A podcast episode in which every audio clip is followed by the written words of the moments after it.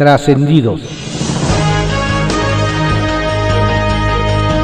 Continuamos con la audiosíntesis informativa de Adrián Ojeda Román, correspondiente a hoy, miércoles 18 de noviembre de 2020.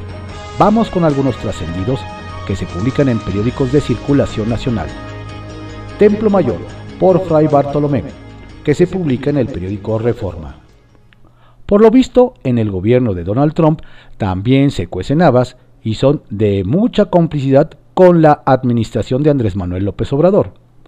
Cosa de ver que la liberación del general Salvador Cienfuegos fue producto de un acuerdo meramente político entre ambos en el que se hizo a un lado el sistema de justicia. De hecho, por la mañana, la Fiscalía había pedido a la juez que llevaba el caso que mantuviera en secreto algunas partes del juicio, a lo que la juzgadora se negó y pidió que se lo sustentaran. Por la tarde, en lugar de explicar la necesidad de la secrecía, el Departamento de Justicia simplemente se desentendió del asunto y decidió devolver a México a Cienfuegos. Es curioso que así de pronto los norteamericanos recuperaron la confianza que nunca les tuvieron a los funcionarios mexicanos durante las investigaciones. Vaya regalo de despedida le envió Mr. Trump a su amigo Andy Manny.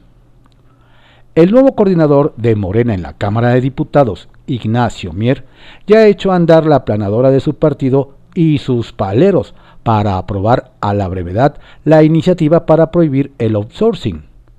Las prisas por llevar a cabo el trámite en San Lázaro le surgieron casualmente luego de que ayer se reuniera con Andrés Manuel López Obrador en Palacio Nacional.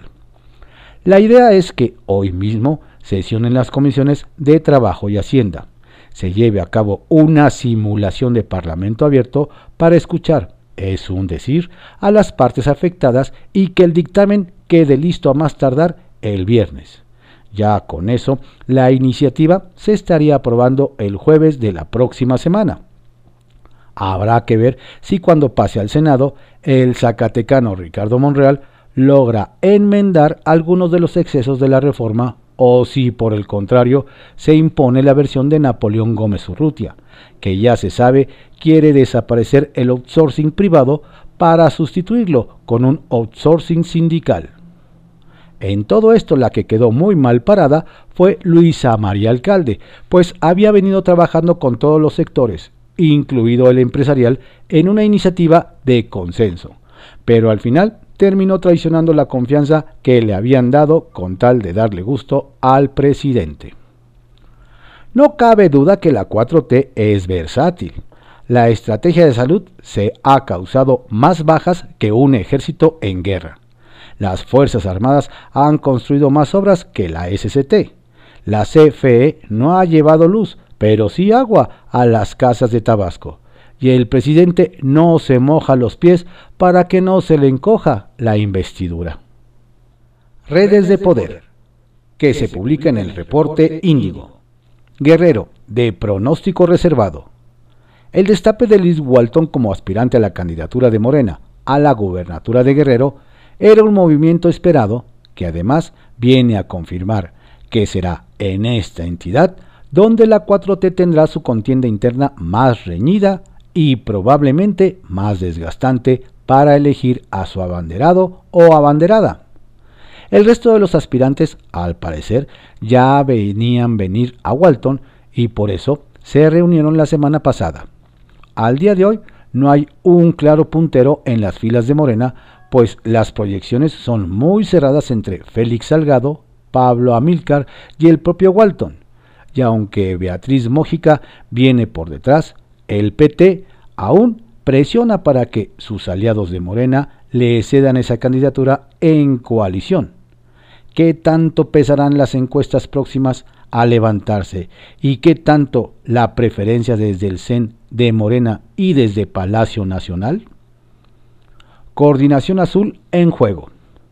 La inminente solicitud de licencia del senador panista Mauricio Curi, quien se perfila para buscar la candidatura a la gobernatura a Querétaro en 2021, reavivó la pugna por definir quién ocupará su lugar como coordinador de la bancada en la Cámara Alta. Quien sigue apuntando para retomar esa posición es Damián Cepeda, aunque sus diferencias con el CEN encabezado por Marco Cortés dificultan sus aspiraciones. Nos comentan que las senadoras azules están impulsando que sea una mujer quien lidere al grupo parlamentario después de que Curi deje su escaño. Y de momento las mejores perfiladas son Kenia López Rabadán y Josefina Vázquez Mota, aunque Xochitl Gálvez se podría apuntar al relevo. Pese a que las decisiones corresponden a la dirigencia nacional del partido, el posicionamiento que tomen los senadores será un factor decisivo. Prevén desbandada. Nos comentan que en los próximos días algunos militantes priistas de diversas entidades del país podrían dejar el tricolor en busca de nuevos horizontes políticos. A pesar de que tras las victorias en Hidalgo y Coahuila frenan momentáneamente el jaloneo interno y las expresiones disidentes, la política de alianzas del PRI y el eventual cierre de espacios para militantes acelerarían la salida de cuadros en algunos estados. Atentos. Confidencial, que se publica en el periódico El Financiero. Batalla hidráulica.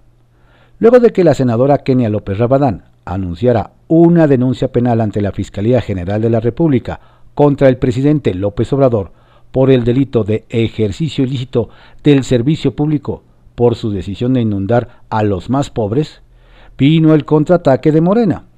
El diputado Javier Hidalgo dio a conocer que denunció por sabotaje ante la Fiscalía de la República a Marco Cortés y al Partido Acción Nacional, por boicotear reiteradamente los, los esfuerzos de la sociedad y el Estado mexicano para combatir la pandemia de COVID-19. ¿No sería mejor que se pongan a legislar? Miedo en San Lázaro, 15 muertos por COVID. Ayer sumaron ya 15 fallecimientos y contando en San Lázaro. A los decesos se sumó el del director de Relaciones Internacionales y de Protocolo, Samuel Rodríguez Mora. El miedo es ya notorio, nos indicaron en la Secretaría General de la Cámara de Diputados. Anticiparon que de las pruebas aplicadas ayer y hoy se esperan muchos casos más después de las maratónicas sesiones de la semana pasada durante la aprobación del presupuesto.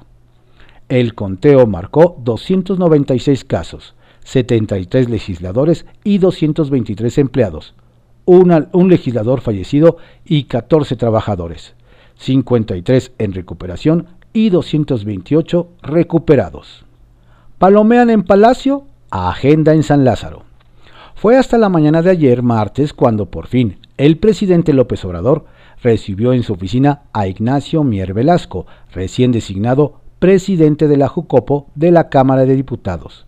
Y convenientemente fue hasta después del encuentro presidencial cuando por fin se definieron los temas que sí se discutirán esta semana en San Lázaro. Para hoy miércoles se busca discutir y aprobar reformas en materia de lenguas nacionales, del Sistema Nacional de Cuidados, de la ratificación de los nombres de los estados de Michoacán y Veracruz, mientras que para el jueves comenzarán la ley del Infonavit. Lucha naranja en Nuevo León. El senador Samuel García ayer solicitó licencia para separarse de su escaño con el objetivo de pelear la candidatura de MC a la gubernatura de Nuevo León. Y literalmente peleará contra Luis Donaldo Colosio Riojas, quien al parecer tiene las de ganar tras las polémicas en las que se ha visto envuelto el presidente de la Comisión del Federalismo de la Cámara Alta. Durazo calienta campaña en Sonora. En Sonora ya calientan motores rumbo a los comicios para gobernador y mientras algunos partidos aún no se ponen de acuerdo para definir a sus gallos, desde el mes pasado el Consejo Estatal de Morena se pronunció de manera unánime a favor de Alfonso Durazo para la candidatura. Nos dicen que promoverán como parte de su perfil de campaña que en su adolescencia tuvo que cruzar la frontera para irse a trabajar a Estados Unidos a fin de ahorrar para financiar sus estudios. Cuestionan a Rodríguez en el Congreso local. El día de hoy, el vicecoordinador de Morena en el Congreso de la Ciudad de México, José Luis Rodríguez, rinde su segundo informe de actividades. La pregunta es si será para el Distrito 12 de la Alcaldía Cuauhtémoc, donde lo eligieron, o en Magdalena Contreras, que abandonó y ahora regresa de campaña. ¿Se podrá tener dos amores? Todo indica que Rodríguez ya dejó a sus votantes, pues sus actividades diarias se encuentran en Magdalena Contreras, ya que no sale de su módulo donde desfilan diferentes personalidades, particularmente de la Secretaría de Gobierno, en todos en horarios laborales. Pepe Grillo, que se publica en el periódico La Crónica. Acto de respeto. Fue bien recibida en el país la decisión del Departamento de Justicia de Estados Unidos de retirar los cargos en contra del general Salvador Cienfuegos, exsecretario de la Defensa Nacional. Es un acto de respeto a México y a las Fuerzas Armadas. Permite retomar la continuidad de la cooperación entre ambas naciones en materia de seguridad, cooperación que solo puede darse con, respecto a la, con respeto a la soberanía. El general Cienfuegos se mantuvo firme en su inocencia, y aquí se reconoce y valora su amplia hoja de servicio al país. No es un atajo a la impunidad, sino el reconocimiento de que una emboscada no es acto de justicia. Las investigaciones seguirán su curso dentro del país. Es lo correcto. Reelección sin reglas. Entre las novedades importantes del proceso electoral de 2021 está la reelección consecutiva de diputados federales. ¿Cuántos de ellos la buscarán? ¿Bajo qué condiciones competirán? ¿Su posición y recursos les darán una ventaja inadmisible? Estas y otras preguntas se tienen que responder pronto. Los más interesados en tener claridad son los mandos de San Lázaro que quieren impedir una desbandada. Dulce María Sauri, presidenta de la mesa directiva, estableció la necesidad que los diputados sigan en sus puestos hasta el 31 de agosto del año que entra. No pueden alejarse de sus deberes legislativos. Sauri busca lograr de inmediato un convenio de colaboración con INE y es que hay vicios legales que solo el INE puede llenar poniendo reglas administrativas para normar la competencia. El tiempo apremia. La comunidad del anillo. Por supuesto que Irma Herendira Sandoval, titular de la función pública, no se refirió a la pandemia como un asunto positivo, lo que fue interpretado así sin los necesarios matices en redes sociales.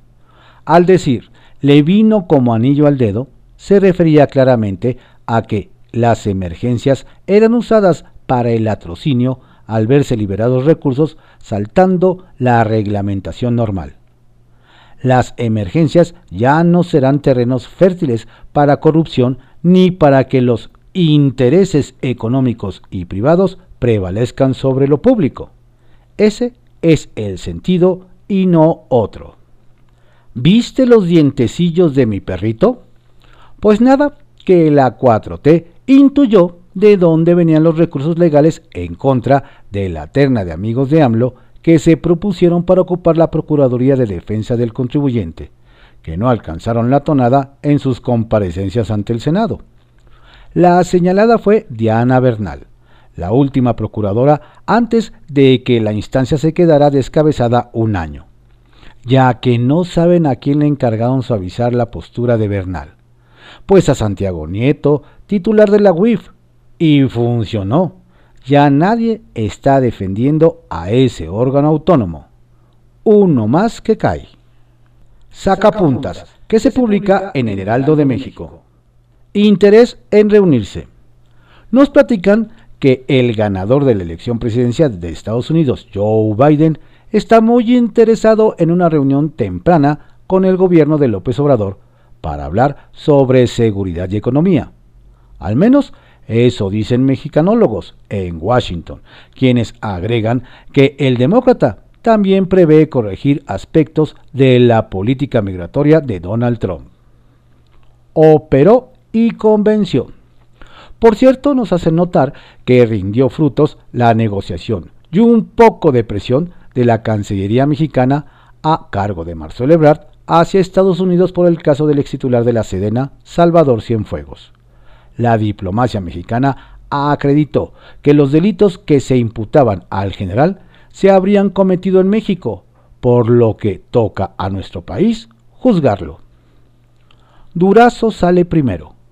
Mucho optimismo hay en el equipo de Alfonso Durazo, quien compite por la candidatura de Morena al gobierno de Sonora. Nos dicen que sus encuestas lo colocan con una clara ventaja y ya tiene adelantado un diagnóstico sobre las necesidades y oportunidades para el Estado. Otro de los puntos a su favor es su estrecha relación con el gobierno federal. Le entra Walton.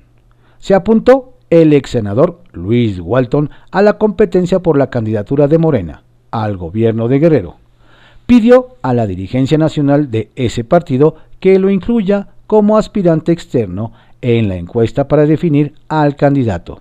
Se prevé una contienda cerrada, pues se medirá con Beatriz Mójica, Félix Salgado Macedonio, Macedonio y Pablo Amílcar Sandoval. De cita en cita. Toca base el líder de la Cámara de Diputados, Ignacio Mier, para sacar los temas que interesan a la 4T. Ayer estuvo con el presidente López Obrador, en lo que fue la primera reunión entre ambos para afinar las iniciativas sobre outsourcing y la reforma a la ley del Infonavit. Luego se entrevistó con la secretaria de Gobernación Olga Sánchez para los mismos temas. Bajo reserva, que se publique en el periódico El Universal. Sin demérito de las exitosas negociaciones de la Secretaría de Relaciones Exteriores y la Fiscalía General de la República para lograr que el gobierno de Estados Unidos aceptara desestimar los muy dudosos cargos contra el exsecretario de la Defensa Nacional, Salvador Cienfuegos, detenido en Los Ángeles, California, bajo acusaciones de narcotráfico y lavado de dinero, nos hacen ver que el resultado de la elección en aquella nación pudo haber jugado un papel relevante. Días después de que se diera la detención, comenzaron los esfuerzos de la diplomacia mexicana para hacer ver a Washington lo ofensivo que resultó para la cooperación y para la soberanía mexicana haber investigado y detenido al general sin haber informado al gobierno de México. En aquellos días el presidente Andrés Manuel López Obrador dijo que no se hablarían más de las medidas en las que estaba trabajando México, sino hasta después de la elección estadounidense. Y ahora que la elección pasó, se conoce esta inédita medida tomada por el gobierno de Estados Unidos. ¿Será que desde el inicio del escándalo de la detención, el presidente Donald Trump tenía la intención de desestimar las acusaciones contra el general? pero no era políticamente conveniente antes de la elección. ¿Será que la negociación se logró ahora antes que el virtual presidente electo Joe Biden, aún no reconocido como ganador por México, llegue a la Casa Blanca? ¿Y Bartlett ya no ríe? Esta vez no hubo ni chuchuchu chuchuchu, ni risas burlonas, ni calificativos como torpes, sino un completo y total silencio de momia del director de la Comisión Federal de Electricidad, Manuel Bartler Díaz, al término de la segunda reunión con el presidente Andrés Manuel López Obrador, integrantes del gabinete y los gobernadores de Chiapas y Tabasco. Nos dicen que quizá don Manuel ya aprendió que el choque como el que tuvo con el gobernador morenista de Tabasco, Adán Augusto López Hernández, no dejó nada bueno y que se ve muy mal en medio de una emergencia como la que se vive en el estado natal del presidente o que posiblemente el director de la CFE recibió un jalón de orejas. Lupa a gastos de diputados. La presidenta de la Cámara de Diputados, la priista Dulce María Sauri, puso el dedo en la llaga con un debate que se viene y que pocos han volteado a ver. Ante la inminente campaña que harán los actuales diputados federales en busca de la reelección, doña Dulce María solicitó al Instituto Nacional Electoral la posibilidad de firmar un convenio de colaboración que permita fiscalizar los recursos que utilicen los legisladores candidatos y la presencia de ellos en medios de comunicación y en el canal del Congreso. Cabe recordar que el INE perfila determinar que todo aquel legislador que busque quedarse otra legislatura deberá solicitar licencia a su cargo, pero no hay ninguna restricción para esta aspiración y es necesario que se fijen los lineamientos para el uso de los recursos y el tiempo de exposición en medios de comunicación.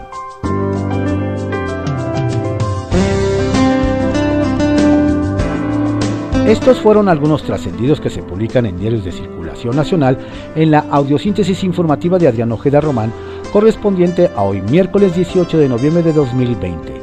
Tenga usted un estupendo día y por favor, cuídese mucho.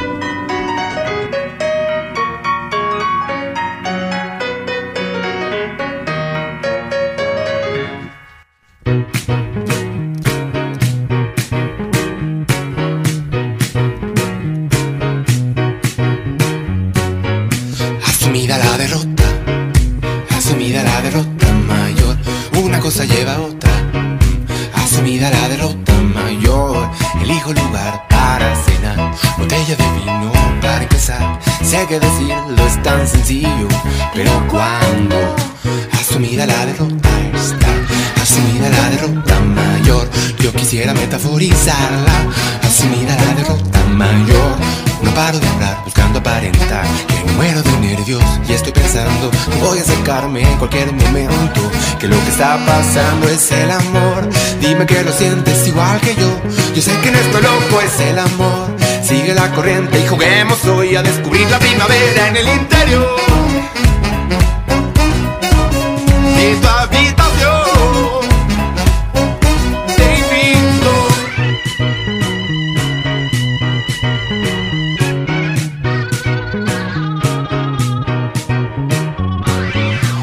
roto corazones y esperado ese que nunca llegó. Pero cuando apareciste así, esa rutina para mí terminó. Y Cupido aceptó para variar con la saeta de oro atravesó todas las barreras que había erigido por el miedo al amor, miedo que sin más desapareció.